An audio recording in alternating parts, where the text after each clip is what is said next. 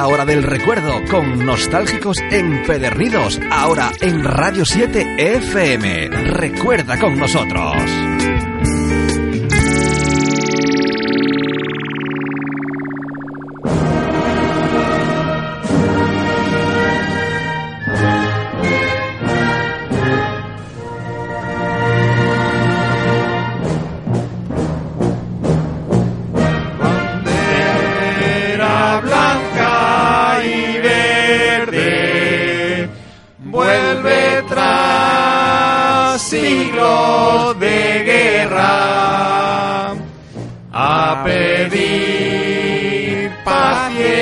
Esperanza bajo el sol de nuestra tierra.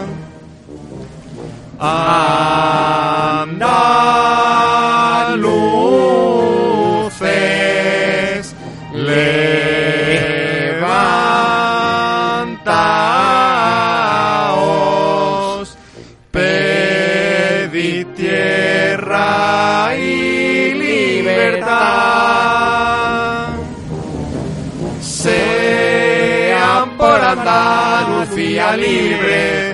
España y la humanidad.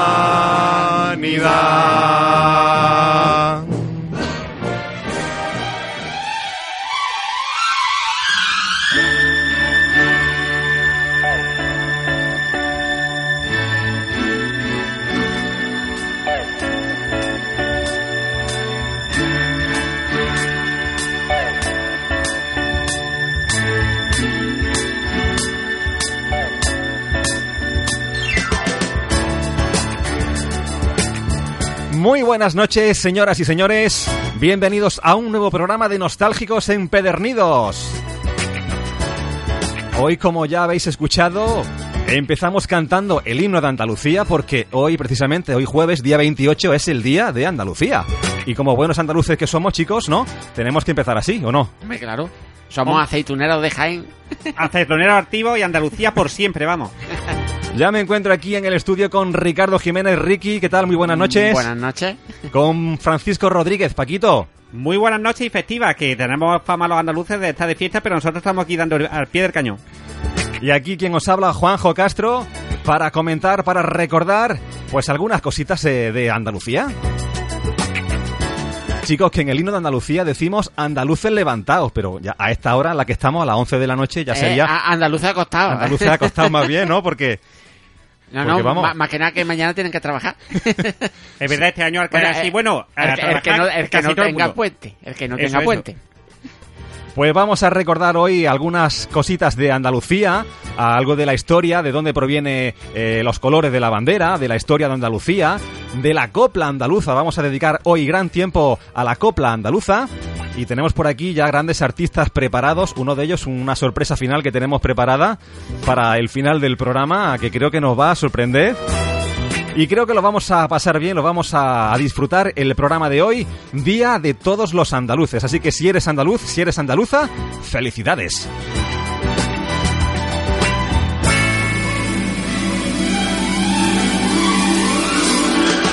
Bueno chicos, queda nada más que una horita de- del Día de Andalucía. Se nos acaba a las 12 de la noche dentro de muy poquito, casi cuando estemos terminando nosotros eh, el programa. Y vamos a empezar nosotros a- aquí a hablar de- del Día de Andalucía, ¿no? De dónde viene, ¿no? Esa, esa tradición andaluza, eh, el de la bandera andaluza, los colores blancos y verdes, por ejemplo. Yo tengo por aquí algunas anotaciones que no sé si muchos de los oyentes las conocerán, pero bueno, quería hacer algunas aportaciones, como por ejemplo que hay un montón de colores, ¿no? Eh, variedad de colores y dentro de los verdes, que es el color de nuestra bandera, hay muchísimos verdes. ¿Cuántos colores de verdes conocéis? Verde agua, verde olivo, verde Mira, esmeralda. Pues, pues el verde de la bandera nuestra, a ver si sabéis de qué, eh, qué- cómo se llama el verde de la bandera para Verde sea oliva. la bandera oficial. Verde oliva. Verde omella. Verde omella. Omella. ¿Qué os parece? No, ni omega ni. O sea, tú vas a una No, papelería no, o algo a omella de los moros.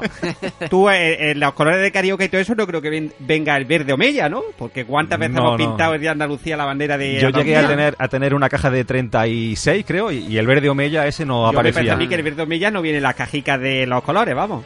No, a mí no me suena, Pues desde el luego. verde Omeya parece ser que viene ese color concreto de Omeya porque estamos íntimamente relacionados con el Islam.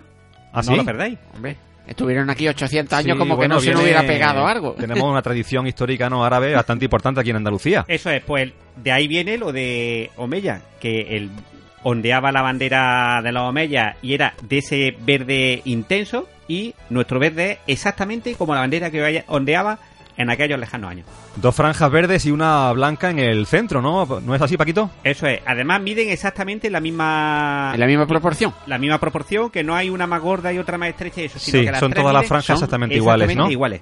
Ahí está. Y eh, tengo aquí una anécdota curiosa de que la primera vez que ondeó la bandera de Andalucía en un organismo oficial, por así decirlo, en Sevilla, que de siempre se ha considerado la capital de Andalucía, ¿no? Fue justo cuatro días antes de que estallara, estallara la guerra civil.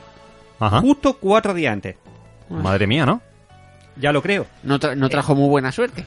La verdad que no. Blas Infante, que como sabéis es el padre por antonomasia de- de, de Anda- de, la, Andalucía. de la patria andaluza. de la patria andaluza, eso es, pues el hombre tuvo poquísima oportunidad de ver la bandera ondear porque eh, cuatro días antes de estallar la guerra civil eh, estaba allí ondeando y el 11 de agosto lo fusilaron.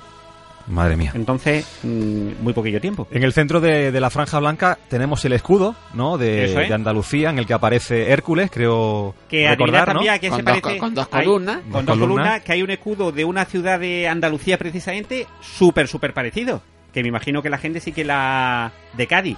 Si ponéis así en mente, cerráis los ojos y pensáis en el escudo de Cádiz, de la ciudad de Cádiz, es muy, muy parecido al escudo de la... eh, de Andalucía. Sí, sí.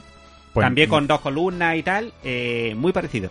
Ajá. Eh, bueno, a- hablando de la infancia y eso, eh, no sé si la gente sabe que nació en Casares, un pueblecito que hay en Málaga, y que este hombre era los primeros años de su vida, hasta que tenía 13 años, eh, los pasó bastante bien. Su padre era un, poten- un potentorro, abogado, que en aquellos años era un puesto ma- mejor que bueno, y su mamá era de una clas- familia de clase media del campo y tal, en fin, que tenían pasta. Ajá.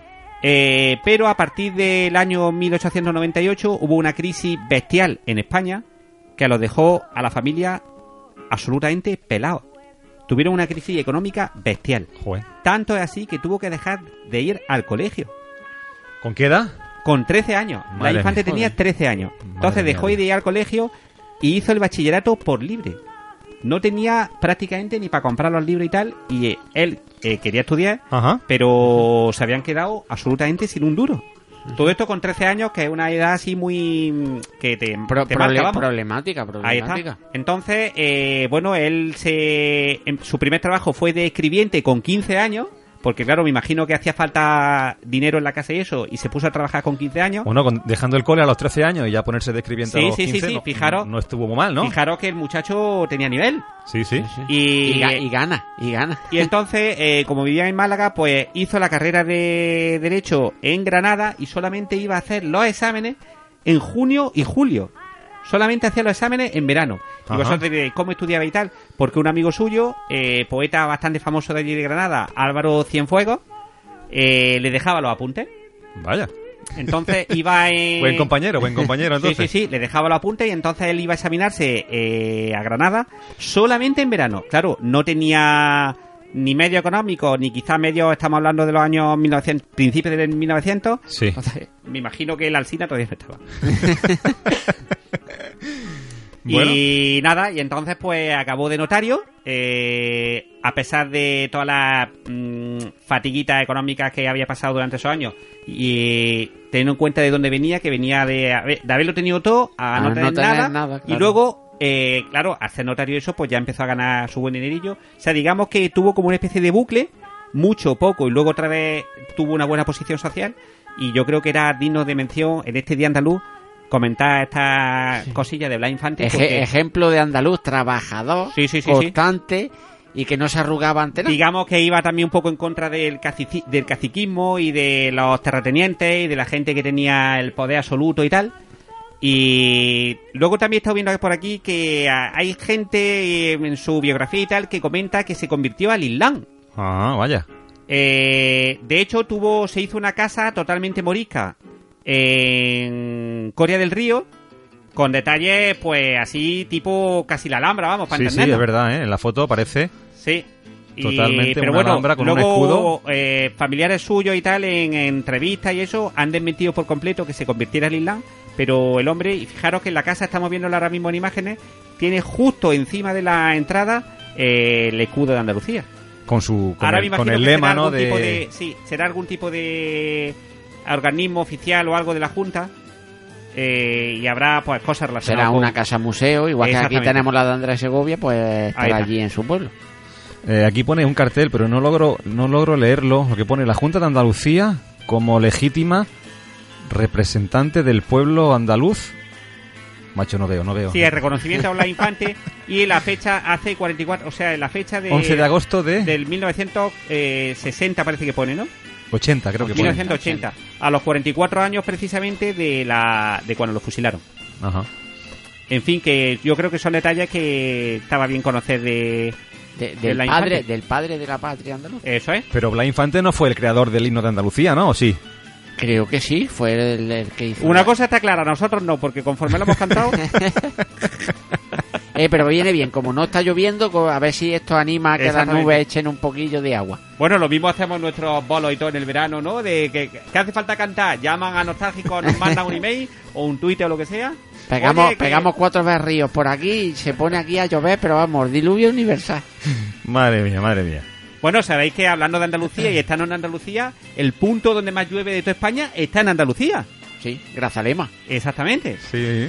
O sea que... Y el punto que más calor hace también está aquí en Andalucía. Eh, O sea, o sea que somos los más chulos de toda España, vamos.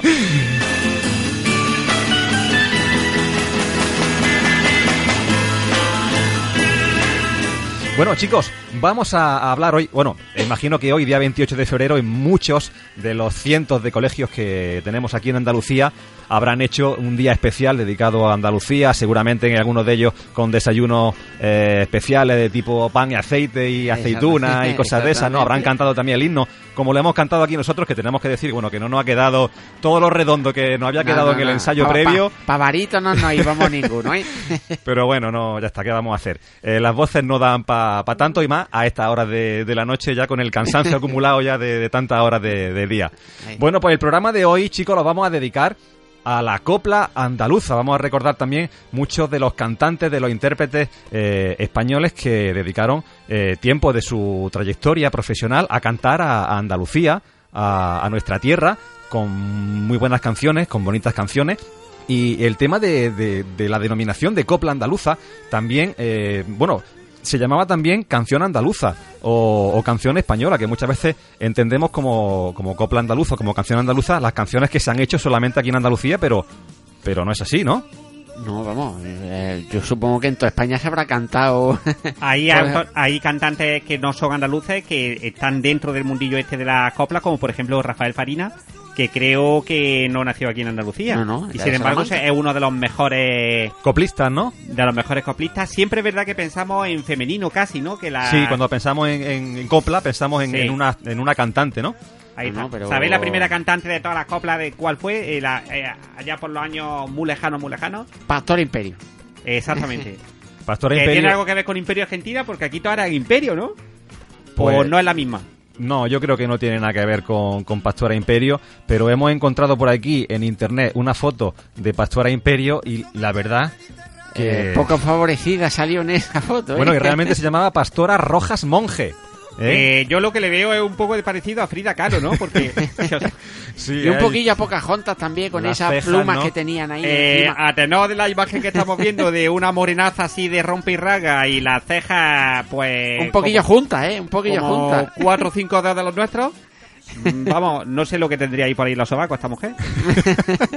Bueno, pues fue una de las primeras cantantes de, de copla y eh, esta, esta cantante, eh, Pastora Imperio, pero no fue, no fue la única, ¿eh? porque eh, a partir de los años 20, que es cuando empieza a, a tener eh, denominación esta, esta canción aquí en España, cuando nace este tipo de canción aquí en España, pues eh, es una canción con una estructura poética muy parecida al romance, ¿no? Que, que no sé por qué eh, en aquel entonces, en aquellos años 20, nace este tipo de, de canción. No sé si nuestros oyentes tendrán alguna idea de por qué en esta década de los años 20 surge La verdad es que a mí me ha sorprendido mucho eso cuando hemos visto lo de los años 20 porque eran unos años bastante duros en España y bueno, que la gente tuviera mm, ganas de cantar o en su defecto ganas de escuchar, bueno, a lo mejor la, claro, escuchar los, estas cancioncillas pues venían bien y se evadía uno un poco de los problemas que había que, vamos, no tuvimos eh, la oportunidad de vivir en esos años, pero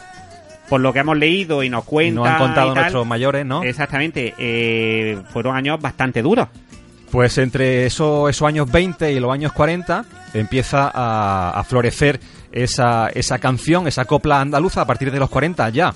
Empieza a tener mayor auge y estas canciones normalmente contaban cosas relacionadas con la fatalidad, con, con, con amores, con desamores, con celos, con tragedias que, bueno, que imagino que estaban a la orden del día, ¿no? De aquel... ahí se lo tomaban todo muy a pecho. ¿eh? O sea, que era el. Pimpinela, era el Pimpinela de los años 40, ¿no? Porque Sí, o, o unos camela también, ¿no? Un poquillo... En, lo- en los albores de, de la copla.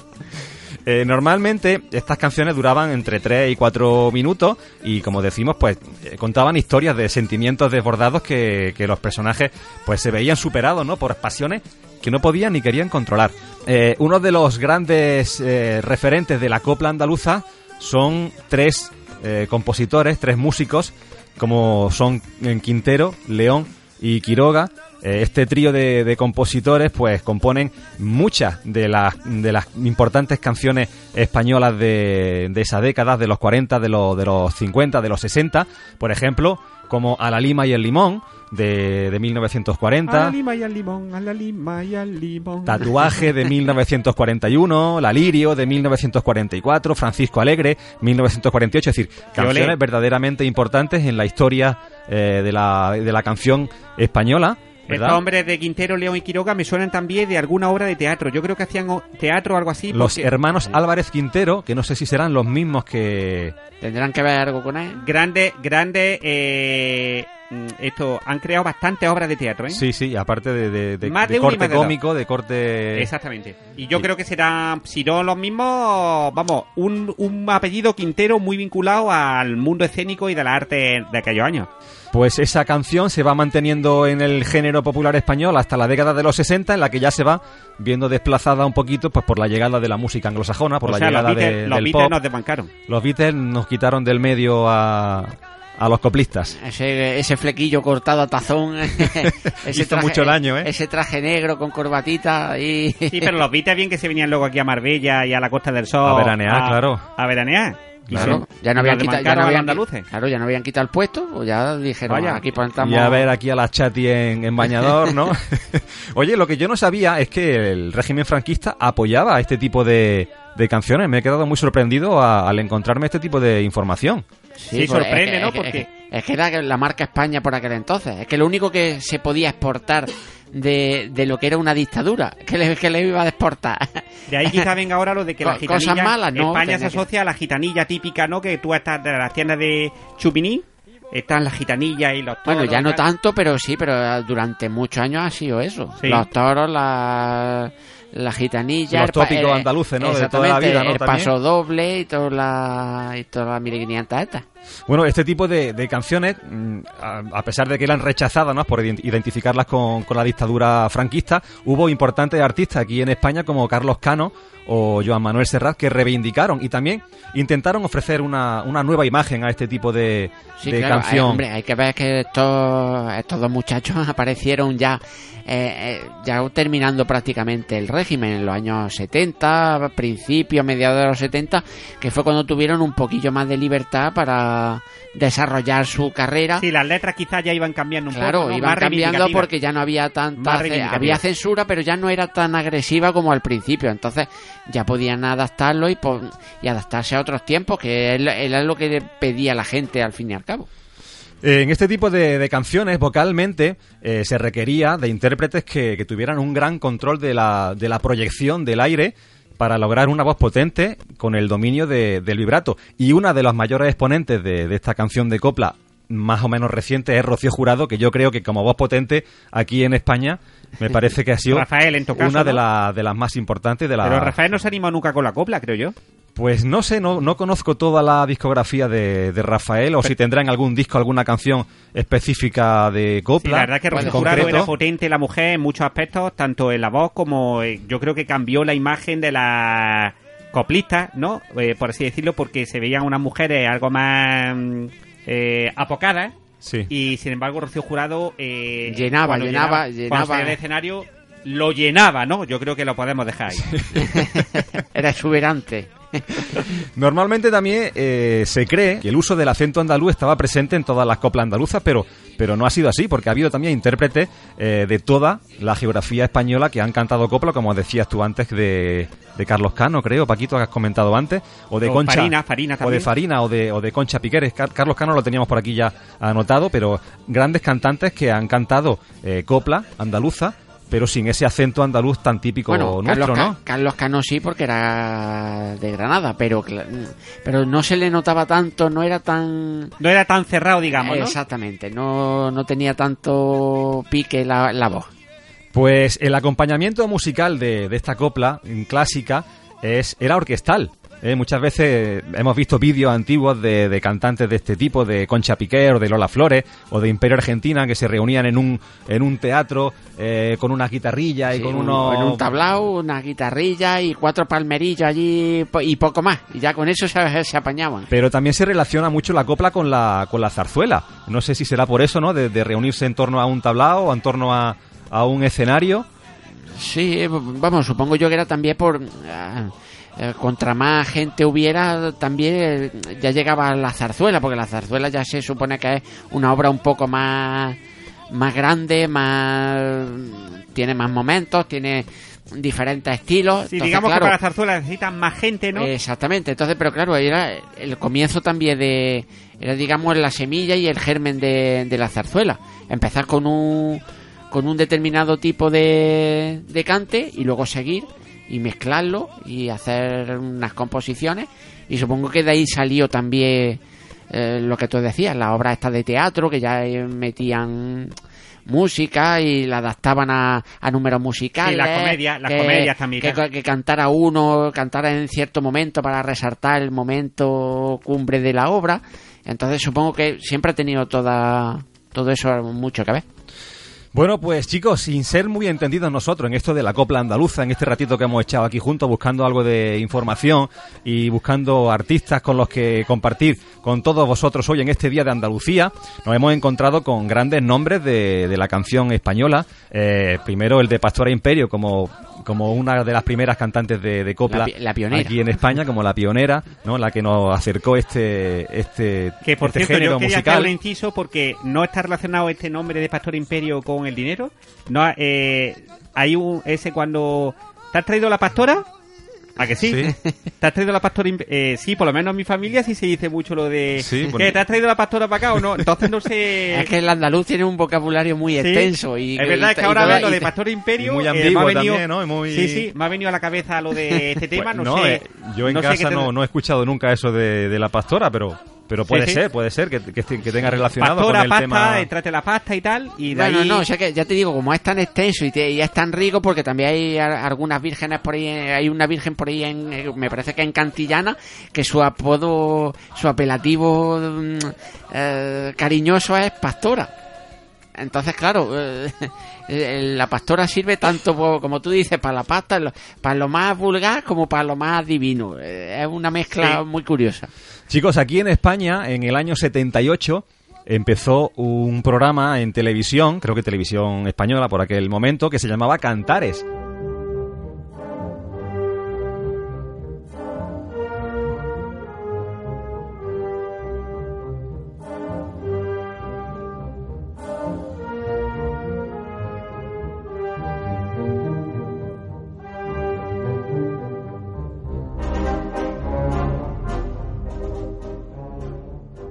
No sé si recordaréis al gran Lauren Postigo. Sí, sí. Sí, Y yo su- recuerdo su- de su, su flequillo anaranjado por aquí puesto. yo Ese- creo que este hombre agotó todas las estanterías del tinte ¿no? Laureano Postigo Palomo, eh, de Nerva, de Huelva, nacido en el año 1928, que fue el presentador de este programa que realizó Miguel de la Hoz y por el que pasaron grandes cantantes, grandes artistas de, de la copla durante, bueno, durante unos meses, porque Que creo que lo prácticamente grababa en el Correo de la Pacheca, que aún sigue estando todavía en Madrid. sigue funcionando, ¿no? Y sigue Sí, albergando sí, sí, claro, eventos claro. musicales, sí, sí. Claro, para los turistas lo siguen pidiendo como agua de mayo. Pues eh, en ese programa, como digo, pasaron grandes, grandes artistas de la copla española, Concha Piquer, eh, Marujita Díaz, Rocío Jurado, Juanita Reina, eh, Estrellita Castro, Rafael Farina, Marifé de Triana, Lola Flores y bueno, y muchos personajes que iniciaban su carrera profesional en aquellos años, como era por ejemplo Isabel Pantoja. ¿eh? También pasaron por aquel programa Martes y 13 que hicieron un sketch muy muy entretenido, ¿no? y, muy, De- y muy recordado. y muy recordado de Lauro en Postigo y de quién y de Paca Carmona. Paca, Paca Carmona. Paca Carmona con la canción del perro. bueno chicos, pues os parece bien que en este ratito de programa que nos queda por delante escuchemos también algunas de las canciones que veníamos comentando de estos grandes eh, intérpretes, de estos grandes cantantes de, de copla, de, de canción en española. Sí, sí, escuchemos algún, algún tema. Pues mira, el primero que tengo por aquí seleccionado es el de Suspiro de España que nos traía Estrellita Castro, que fue pues una de, las de las cantantes que, que brindó a la, a la canción española pues ya un, un tono flamenco más, Y más hoy en día importante, todavía más está en boca arraigado. también de muchas familias porque cuando te hace un caracolillo, a lo mejor te echa gomina y te hace un caracolillo. Nene, ¿dónde vas? Que parece Estrellita Castro. Exactamente, Ahí está, ¿no? 70 años después. porque Sí, sí. tenía el típico caracolillo ella, ¿no? Sí, sí, Eh, Sí, parecía que estaba barnizado y pegado con los tites aquí, que no se le iba a ir nunca, pero era una seña de identidad muy curiosa. Pues Estrellita Castro nos cantaba esa canción como era Suspiro de España, que también fue la sintonía de ese programa del que comentábamos antes de Cantares, presentado por Lauren Postigo. Pero Estrellita Castro, esa canción de Suspiro de España, nos la cantaba así de bien.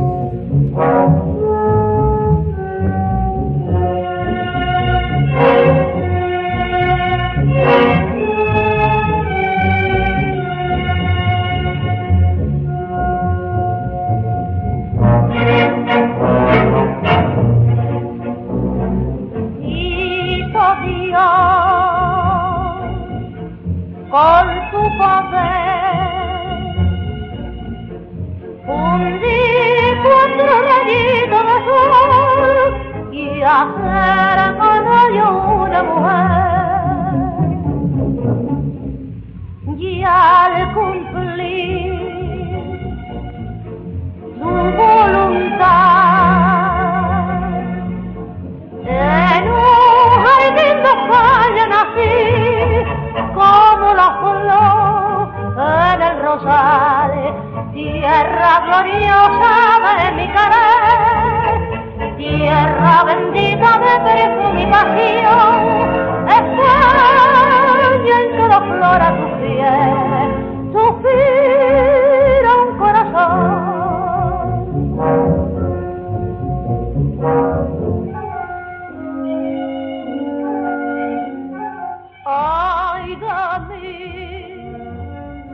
Bueno, si hubo otro cantante aquí en España que cantó la copla como nadie, yo creo que es Antonio Molina, que es uno de, los cantantes. Bueno, por lo menos a mi padre le encantaba, tiene muy buenos recuerdos de él, tiene cintas de, de cassette de, mm, de muchos años atrás, y bueno, la verdad que es un cantante que tenía una voz espectacular, ¿no? A- Sí, sí, al sí. estilo de, de- de Rocío Jurado, pero, Sí, sí, como, pero en hombre. como dicen por ahí en Sevilla, en Cádiz, en Jerez, todo eso tiene bronce en la garganta.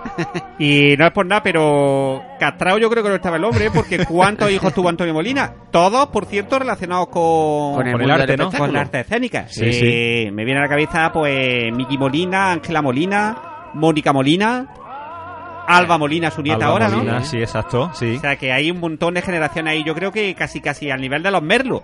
Bueno, este malagueño no solamente se dedicó a la canción española, sino que también participó en el, en el tema de- del cine, Sí, el claro. séptimo arte, y grabó películas también. Era, muy- era, era una estrella, por aquel entonces era de las estrellas más grandes que había aquí en este país. Dada su condición de, de buen cantante como, como era, ¿no? Y todos seguramente recordamos canciones como Soy minero, por ejemplo, o la hija de Juan Simón, que es la que vamos a, escuchar ahora. Que también hay una especie de dicho de dónde va Juan Simón. Sí, sí, eso sí lo tengo yo, Sí, sí. lo recuerdo. Que Juan Sí, Simón, sí. este hombre, no sé quién sería y tal. Era, pero- era, era un enterrador. Ah, ¿sí? Es que esta canción, mi, eh, vamos, me trae recuerdos porque mi abuelo, que en paz descanse, era, era el hombre más serio y el hombre más formal que, que te podía echar a la cara. Pero luego tenía en sus ratos de, de trabajo, cosa que no hemos comentado porque ahora comentaremos, pero cuando él hacía sus cosillas, sus trabajillos allí en el banco que tenía de madera, pues cuando le salía la vena artística, pues cantaba. Y según mi madre, cantaba espectacularmente bien. Y esta canción se la cantaba a mi madre y mi madre, pues claro, cada vez que la oía y, y la oye todavía se emociona porque recuerda a, a mi abuelo porque cuando la cantaba, ¿eh? Y Sí, entonces ¿no? esta canción para nuestra familia es muy señalada. Pues mira, si se la quiere dedicar directamente, Pues- Ricardo. Pues sí, claro, a mi querida madre, pues se la dedico. Bueno, pues aquí seguimos en Radio 7 FM en este especial Nostálgicos dedicado a la copla y Andalucía y vamos a escuchar ese tema de Antonio Molina, la hija de Juan Simón. Cuando acabé mi condena,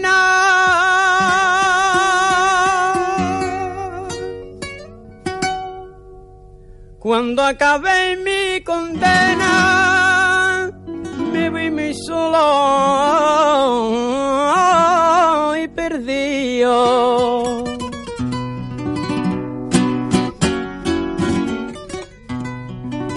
Ella se murió de pena y yo que la causa es yo sé que murió siendo buena. Ella se murió de pena y yo que la causa es yo sé que murió siendo buena.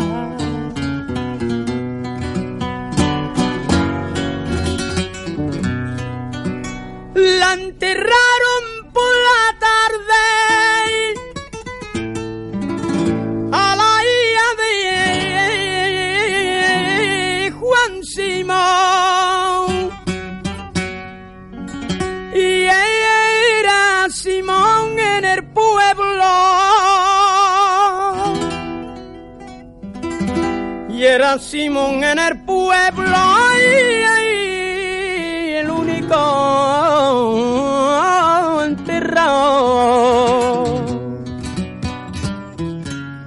Bueno chicos, no sé si tendréis vosotros mucha pena hoy aquí en, en el día este del Día de Andalucía. Hombre, no, porque ha sido un día de alegría, coño. Hombre, la única celebrando- pena que se está acabando y que mañana tendría que ser fiesta también, ¿no? Oye, ¿no tenéis puente vosotros en No. vuestros trabajos No, o qué? no, No, no, verdaderamente no, no. nosotros somos andaluces trabajadores. Sí, Hombre, claro. Bueno, yo he tenido la suerte de poder hoy pedirme el día de, de asuntos propios, de, día libre, y a partir de mañana ya cojo vacaciones. Ese sí Eh, ese una sí, ese, seguro que fue un artistazo ese que inventó el día de asuntos propios, vamos, para ponerle la medalla de Andalucía. Madre mía, bueno, pues decía lo de pena, que si tenéis pena, porque la siguiente artista, la que vamos a escuchar aquí en este especial de Nostálgico Empedernido, hablando de, de copla, es Lola Flores, que nos cantaba ese tema de Ay, pena, penita, pena. Eh, yo creo que... Pena de mi corazón. Paco, tú tienes ganas de cantar. La Yo verdad creo- que Paco, Pa- Paco está con, con el, con el alma coplera hoy, vamos. Vamos Tiene- a tener tiene- que hacer algo. Bueno, a lo mejor para el final del programa no te escapes, que, que igual... No, no, si no se va a lo que no nos vamos a escapar vamos a ser nosotros. Bueno, pues Lola Flores, otra de las grandes artistas españolas de, de la canción, de la copla, ¿no? Y yo creo que, bueno, que tiene también, aparte de esta de Pena, Penita, Pena, grandes, grandes canciones. Ha trabajado en televisión, eh, ha trabajado en teatros, creo también. Sí, en claro. fin, que tiene también una, una trayectoria profesional en el mundo de, Hombre, de la- las artes escénicas también bastante La, importante. la faraona. Yo quería hacer un inciso con todo este tema de la can cantaora, ¿no? Por así decirlo, y de la copla y todo eso, porque todas son la más grande. Eh, Rocío Jurado era la más grande, Lola Flores la más grande, ¿no? Cuando se habla de ella, siempre se refiere la más grande, Lola Flores. La más grande, Rocío Jurado. Paco, Sí, pero- porque somos andaluces y la copla andaluza. Pero la entonces canción de- ¿y si española- él te quiere no. la más grande? Pero somos, es que somos muy exagerados, entonces claro, eh, lo primero que te sale es la más grande. Entonces, pero claro, esto es como todo, esto es como decir, ¿a quién quiera papá o a mamá más? Hay gente que entre las dos no sabría elegir. o le pones a otros dos, Antonio Molina y Rafael Farina, y no te sabría elegir. Y se quedaría con los dos. Entonces, claro, esto siempre es Madrid-Barça, pero en plan coplero. Quizá Lola Flores eh, tenía como más arte bailando, ¿no? Por así decirlo. Sí, no es muy Y típico, ¿no? Esa forma de bailar voz, suya, más ¿no? voz, Cogiéndose sí, la cola del vestido y Eso es. esos gestos que hacía, ¿no? A la hora de, de bailar tan típico suyo. Claro, tenía otro otro estilo. Rocío, digamos Ju- que Rocío Jurado tenía, tenía mucha voz, porque él tenía muchísima voz, pero claro, eh, y con su mera voz ya eh, agrandaba todo lo que cualquier canción que cantara. Sin embargo, Lola Flores lo adornaba ya pues con el baile, eh, el salero, el aje de, de- propio de aquí de esta tierra. sí. Entonces, claro, ya era un espectáculo un poco más Más flamenqueo, más flamenqueo Lola Flores, ¿no? ya no solo Más- flamenqueo, sino un- ya mucho más visual el baile, lo que dice Juanjo, el, el cogerse el, Esa forma de- de cogerse bailar, la- sí. la- entonces claro, de animar también a los que estaban al lado, los, de- los del lado también ya se arrancaban. Sin embargo, Rocío Jurado se plantaba en mitad del escenario y ya con su voz, pues hacía, hacía todo lo que quería, pero eh, esto ya era un espectáculo un poco más Que hablando de saga de artistas, eh, los tres hijos Otra- cantantes de ellos. Otra gran saga de, de artistas, Sí, la familia de la familia Flores, ¿no? Desde el marido de Lola Flores, ¿no? El Pescailla. ¿no? A, a los hijos de, de- de los dos que han sido también ah, cantantes, ¿no? De, Sí, sí, han sido cantantes y vamos. y muy bueno, ¿no? También. A- Antonio Flores, que en paz descanse el muchacho. era Uno un de los grandes eh, cantantes eh, de- del pop español, sí, ¿no? sí, De- y como compositor. Murieron era- el y- mismo año, me parece. Sí. Eh, padre, Con- o sea, la- el hijo y la madre. Sí, ¿no? con, con una semana creo. Sí, muy poco, muy poco tiempo de diferencia. Y Antonio es que era un. Allá en el año eh, 95. Sí, era un compositor, pero vamos, espectacular.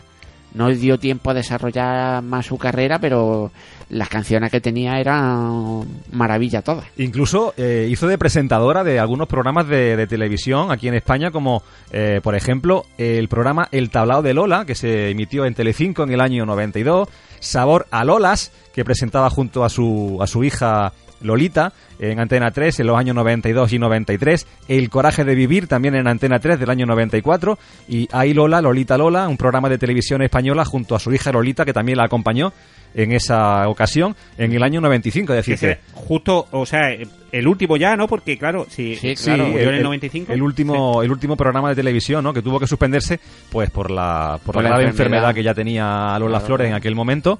Pues bueno, si nos queréis, en vez de lo que decía Lola Flores, si me queréis irse, ¿no? Pues si nos queréis quedaros aquí y seguir escuchando este especial de Nostálgico Empedernidos, en el que estamos escuchando grandes coplas. Y ahora a continuación, Lola Flores con Ay pena, penita, pena.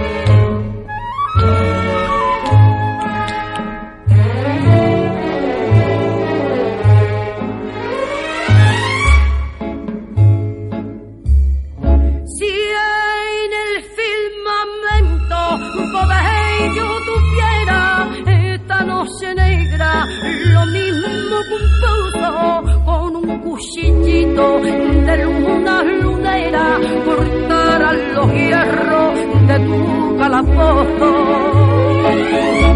Si yo fuera reina de la luz del día, del grande del mar,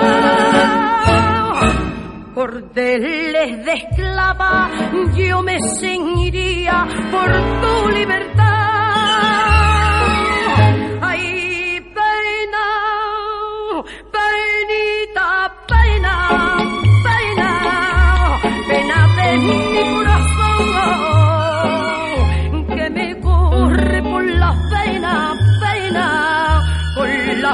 Un ciclón.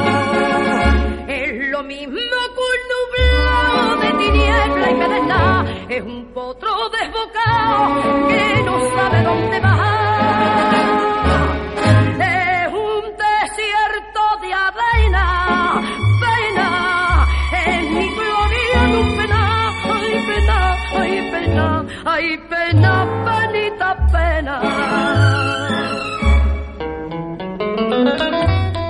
Bueno chicos, el siguiente artista del que vamos a hablar ahora y el que vamos a escuchar una canción, eh, una copla, es eh, Rafael Farina, que fue también un gran artista de, de la canción española y que dedicó incluso una canción a nuestra ciudad, a nuestra bonita ciudad como es Linares. ¿Porque tenía alguna vinculación aquí con Linares o algo? ¿Conocía a alguien o...? Pues no lo sé, si lo hubiéramos buscado por internet, también, Paquito. Hombre, el, co- el concurso de Taranta seguramente ah, hizo mucho también por, por, porque, por atraerlo aquí. Porque el concurso de Taranta ha sido siempre santo y seña en la época estival aquí. ¿Desde cuándo se viene Linares. celebrando ese concurso aquí en Linares? Pues, yo creo que van por lo menos cincuenta y tantas Ediciones. ediciones. Sí, por lo menos. Eh. Si a bote pronto, yo de creo los que sí. mejores de los mejores de España junto con el de la Unión. Sí, sí. Pues seguramente en ese, en ese festival ¿no? que se hace aquí en el en Linares, pues tuviera en algún momento la oportunidad Rafael Farina ¿no? de venir a... ¿Me permitís que cante una mini mini estrofa de las tarantas? Sí, claro. Venga, Estamos- Paco. La Espérate, los micrófonos son todos tuyos, pero espérate que te voy a poner aquí un poquito de reves para que... A ver, venga. Rebe. Las tarantas de Linares, nadie las sabe cantar, como la cantan los mineros cuando van, cuando van a trabajar. Ole, Ole, Paquito, ole, ole, Paco, ole. qué bien, cantado eso. Oye, ya mismo estamos Artista. haciendo un especial musical, ¿eh? No, no, no, el próximo que vaya a Eurovisión va a ser este, ¿eh?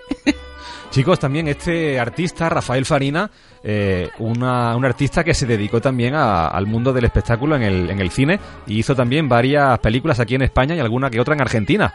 Sí, claro. Es que ya hemos dicho que si esto era marca España, eh, podían salir o de gira con, con su grupo por ahí por América y darse a conocer, o cine. Yo creo que Y- también se aprovechaba un poco el boom. Claro, porque es que en esa época el, el cine lo veía todo el mundo. Claro, aquí había censura y solo se podían hacer cierto tipo de películas. ¿Quién eran los artistas más sobresalientes de aquella época? Pues todos los cantantes, copleros y demás que había por aquí. Pues claro, se le hacía su película para su lucimiento y luego Luego, aparte, yo creo que los cantantes y tal es más fácil que se puedan acoplar al mundo del cine que los actores que se puedan acoplar al mundo del cante, porque no me imagino a Teso y a Pajares cantando, por ejemplo, una copla. O sí, no sé. Mm, No, yo, yo tampoco lo veo a Bueno, ellos. aunque hicieron sus pinitos de una manera un poco Bueno, cómica, eh, pero claro. Sí, este, eso sí cantó en algún disco, ¿no? La Ramona, Sí, por sí. ejemplo. Sí, sí, es verdad. Una de que las la pusimos, ¿no? En uno de los nostálgicos la pusimos. En el programa de las canciones del verano, creo recordar, ¿no? Sí. Eso es. Pues eh, yo tampoco sabía que una de las nietas de Rafael Farina era Sí, Tamara. Tamara, Tamara. Ajá. Que se dio a conocer siendo una, una niña en un programa también de aquí de televisión española como era Lluvia de, de Estrella. Estrellas, imitando, creo recordar, A a Pocahontas. Pocahontas, sí, Sí. vestida con su, con su traje de, con su vestido de Pocahontas, y ahí desde, desde ese momento empezó a, a darse a conocer aquí en España. eh, bueno, pues un tema más, ¿no? Un, un detalle más de, de la biografía de, de Rafael Farina, que en el programa de hoy, como decíamos antes, vamos a escuchar pues una copla que le dedicó a nuestra ciudad de Linares, como es Las Campanas de Linares, otra canción también que a mi padre personalmente también le gusta mucho y que me gustaría dedicar desde aquí con, con mucho cariño para él. Así que Rafael Farina, Las Campanas de Linares en este especial copla en Nostálgicos Empedernidos.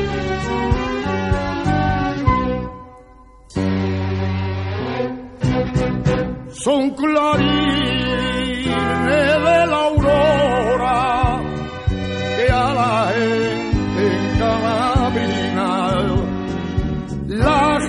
campanitas tesoro de esta tierra de la mina Torero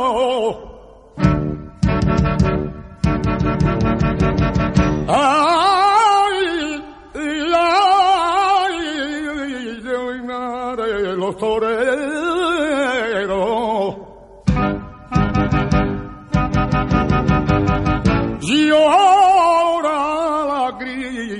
Amare.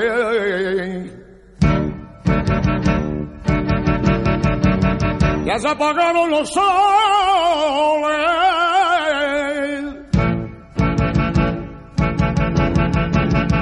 y la muerte por Linares.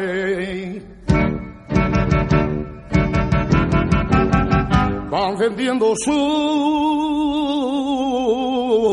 su faroles.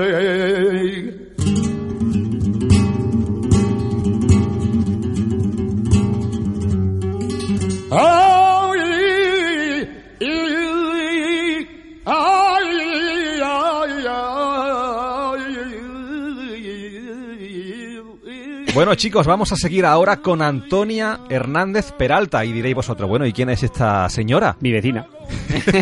¿Así se llama también tu vecina? Sí, se llama Antonio Hernández, la verdad.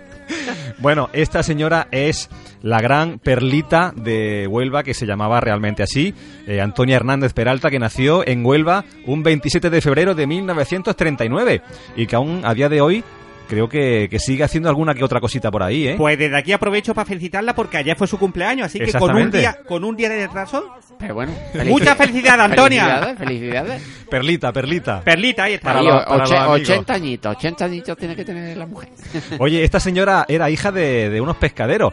¿Y sabéis eh, cómo logró grabar su primer disco y el que supuso ya un lanzamiento Pues- a toda su carrera? Limpiando mucho pescado, ¿eh? No, no señor.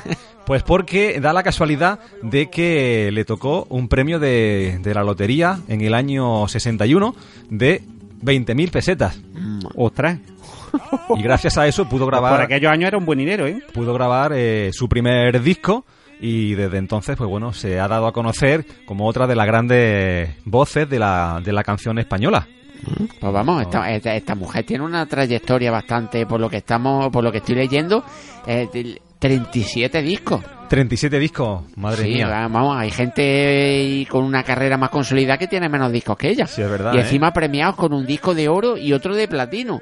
Y de todos los artistas mía. que estamos comentando, eh, bueno, ya vamos a aprovechar para felicitarla antes, que eh, su cumple y eso, o sea, vamos, eh, 80 años, y un buen homenaje que le van a dar el 9 de febrero, Sí, sí, o de sea, este año, ¿no? nada, la semana que viene, vamos, en Valdemoro, en el Teatro Municipal de Juan Prado. Ajá.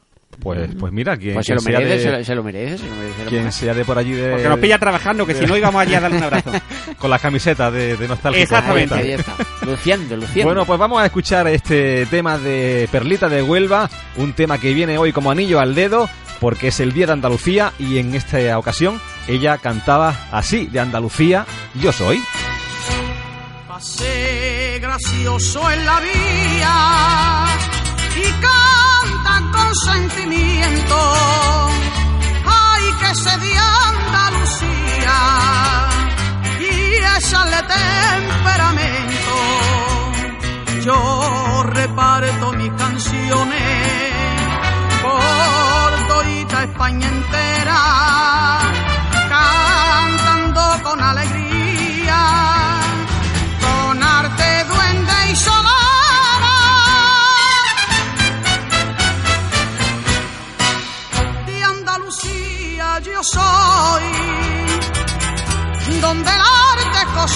Cosa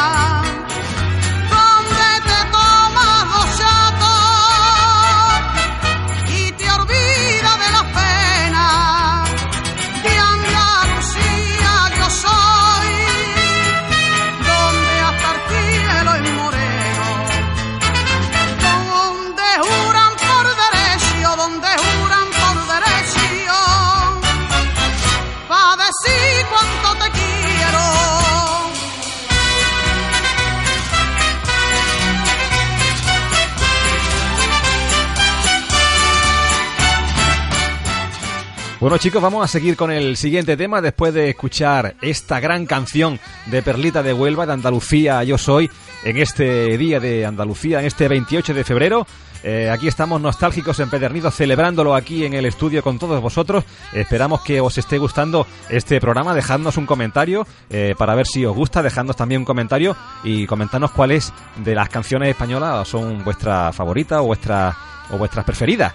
Bueno, y vamos a seguir, creo, con la que va a ser la última de, de las canciones que vamos a, a acercar hoy a todos nuestros oyentes, hablando de la copla andaluza, de la canción española. Vamos a seguir ahora, chicos, con otro cantante también de la tierra y muy cercano aquí a, a- a la ciudad de Linares, mm, como es Torre del Campo. En esa ciudad de Torre del Campo nació eh, este señor del que vamos a hablar ahora, como era Juanito Valderrama.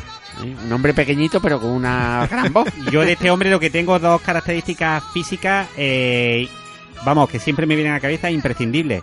Una, las patillas, que lo que disfrutaría yo cortándole las patillas a este hombre, porque vaya patillorro. Oye, ¿te da un parecido así un poco opaco a, a Juanito Valderrama, mira. Fí- Fíjate que tenía el hombre cara así como de Pasa- más joven, ¿no? Él Casi. se, él se peinaba hacia la izquierda y, Y tú yo hacia el otro lado, sí. hacia la derecha, pero... Y bueno, pues la característica, las patillas exageradas de grandes y luego su gorrillo, que en esta imagen Su que estamos sombrero, viendo, su sombrero. eh, su sombrero, sí, que es distinto a un gorro, eh, que casi siempre cantaba con el sombrero, ¿verdad? ¿Quién- Sí, sí. ¿quiénes, quiénes serían esos, esos dos que, que Es que, acompañan eh, ahí? Paco, es que Pues no lo sé, pero están enmolados los dos. Paco, ¿eh? Paco, Paco, es que el sombrero lo llevaba rosca. Entonces era como un, Ah. bo- como un bote, como un frasco de fruco de eso, lo, lo ponía y luego lo, lo- se Pepe. Marchena parece que es uno de las fotos, ¿no? Sí, Pepe Marchena y el otro Juan, el de la vara.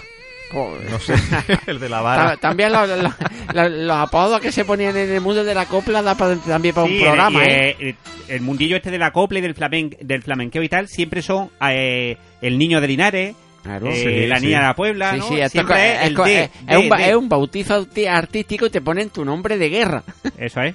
Otro cantante que, que venía de una familia Humilde. humilde, eh, eran agricultores, sus padres, y bueno, y él se dedicó al mundo de la canción y también hizo sus periplos en el mundo del cine. Hizo también alguna que otra peliculilla, claro, el padre Coplilla, que no lo ha visto. El Rey de la Carretera, por ejemplo, El Sí, Emigrante, ¿no? Claro. Pues sabéis que estuvo, que estuvo en la guerra, Ah, sí. pero no estuvo combatiendo, estuvo cantando. Ah, estuvo cantando. Sí, sí, estaba en el bando republicano, iba ahí haciendo sus bolos en el bando republicano entreteniendo a las personas. levantando la moral O de sea, la que tropa. fue el pionero, ¿no? Ya luego lo imitó Marta Sánchez también, ¿no? En los años Sí, sí. Y Marilyn de la Monroe. Guerra del Golfo.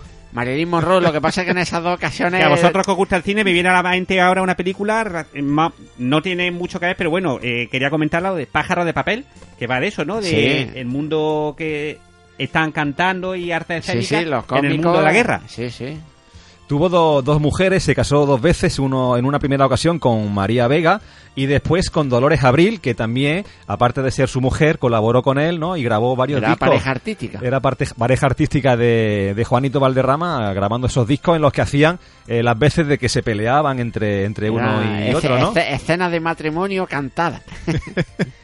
Bueno, pues vamos a escuchar la canción que tenemos preparada de, de Juanito Valderrama, también yo creo que una de las más reconocidas de, de este cantante andaluz, como es El Emigrante, y que habla de, de, bueno, de, de esas personas, ¿no? Que se han tenido que marchar Y fuera más- de más España. en aquella época fue el boom de los emigrantes de aquí de España porque tenían que ganarse la vida y no había aquí pan para todos. Exactamente. Ni ahora y que- tampoco, pero bueno.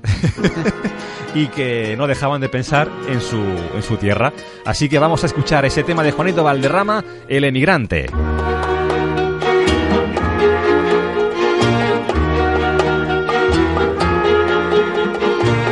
Tengo que hacer un rosario con tu diente de marfil para que pueda besarlo cuando esté lejos de ti.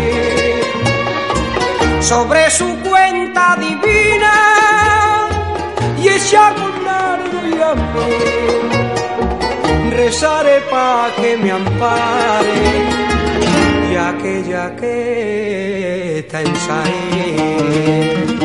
Y adiós mi España quería, dentro de mi alma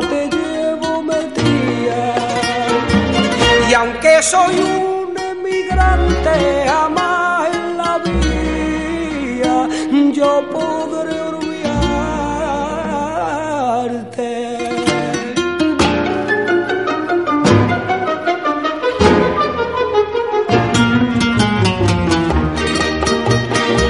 Cuando salí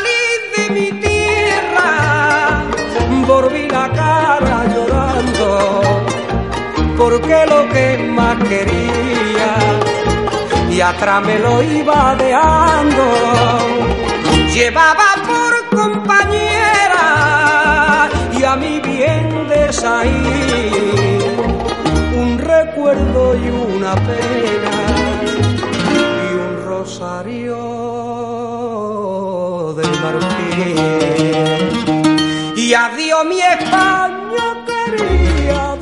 Bueno, pues ahí teníamos ese tema de Juanito Valderrama, el emigrante, que nos ha hecho recordar también aquí, emocionarnos un poquito en, eh, en el estudio, ¿no, chicos? Sí, Recordando Eso, esos casos, ¿no? De nuestros abuelos, de nuestros parientes. Yo creo que todos tenemos que- siempre algún caso concreto. vamos. cercano, cercano, que Muy Muy ha tenido cercano. que ir fuera de aquí. Bueno chicos, pues después de escuchar este tema lo vamos a tener que ir dejando aquí, se nos echa la hora encima. Sabemos que no hemos tocado todos los grandes artistas de la copla eh, española que han pasado por aquí, no hemos dejado a grandes artistas como por ejemplo a Miguel de Molina, a Imperio Triana, a Manolo Marujita Escobar, a Marujita Díaz, por ejemplo, pero bueno, Carmen eh, Sevilla también.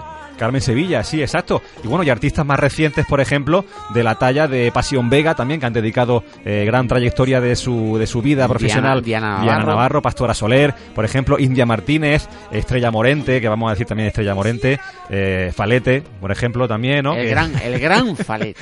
el gran falete. Pero bueno, eh, como decíamos, lo tenemos que ir dejando aquí. Así que nos escuchamos el próximo jueves aquí de nuevo en Radio 7 FM. Esperamos, mientras tanto, que nos podáis seguir en nuestra página de, de Facebook, en Nostálgicos Empedernidos. También nos podéis seguir a través de las redes sociales en Twitter y en Instagram que somos arroba nostálgicos y también si queréis mandarnos algún correo electrónico, alguna sugerencia, alguna pregunta, alguna duda, alguna nota de voz, lo podéis hacer también al correo electrónico del programa nostálgicos arroba gmail.com y bueno, y antes de despedirnos también nos marchamos y nos despedimos en nombre de Ricardo Jiménez Ricky, muy buenas, Buenas noches, noches. Eh, Francisco Rodríguez Paquito, Paquito, buenas noches. Buenas noches. El jueves que viene seguimos. Y de aquí quien os habla de Juanjo Castro, eh, lo dicho, nos escuchamos el próximo jueves aquí eh, en Radio 7 FM y la semana que viene seguramente pues ya tendréis disponible también este programa en las principales plataformas eh, digitales como iBox, Spotify o iTunes para que lo podáis descargar y escuchar cuantas veces queráis. Bueno, y antes de marcharnos como hacemos cada programa y ya viene siendo habitual, nos vamos a despedir pues con unas palabras de nuestro compañero de Francisco Rodríguez Paquito que bueno que nos quiere decir algo y es lo siguiente.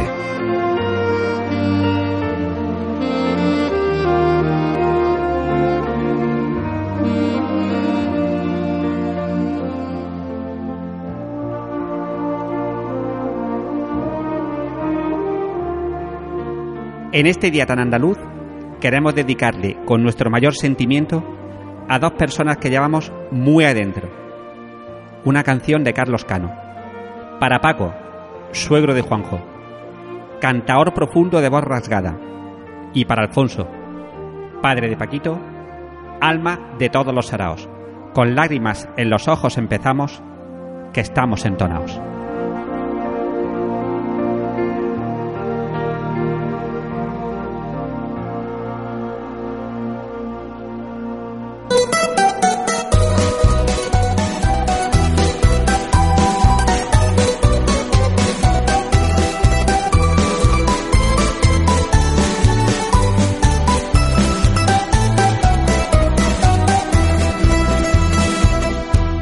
Y en la noche de luna y clavel, de Ayamonte hasta Villarreal, sin rumbo por el río, entre suspiros, una canción viene y va, que la canta María, al querer de un andaluz.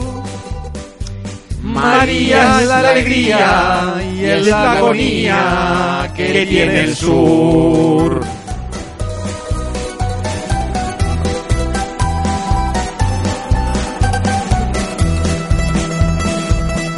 Que conoció a ese hombre en una noche de vino y verde y calor. Y entre palmas y fandangos la fue enredando, le trastornó el corazón. Y en las playas de isla se perdieron los dos. Donde rompen las olas, besó su boca y se entregó.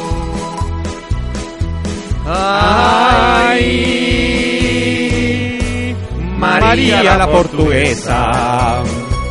Desde Ayamonte hasta Faro se oye este fado por las tabernas donde bebió amargo por porque canta con tristeza, porque esos ojos cerrados, un amor desgraciado, por eso canta, por eso pena. Fado, porque me faltan sus ojos, fado porque me falta su boca, fado porque se fue por el río, Fado porque se fue con la sombra.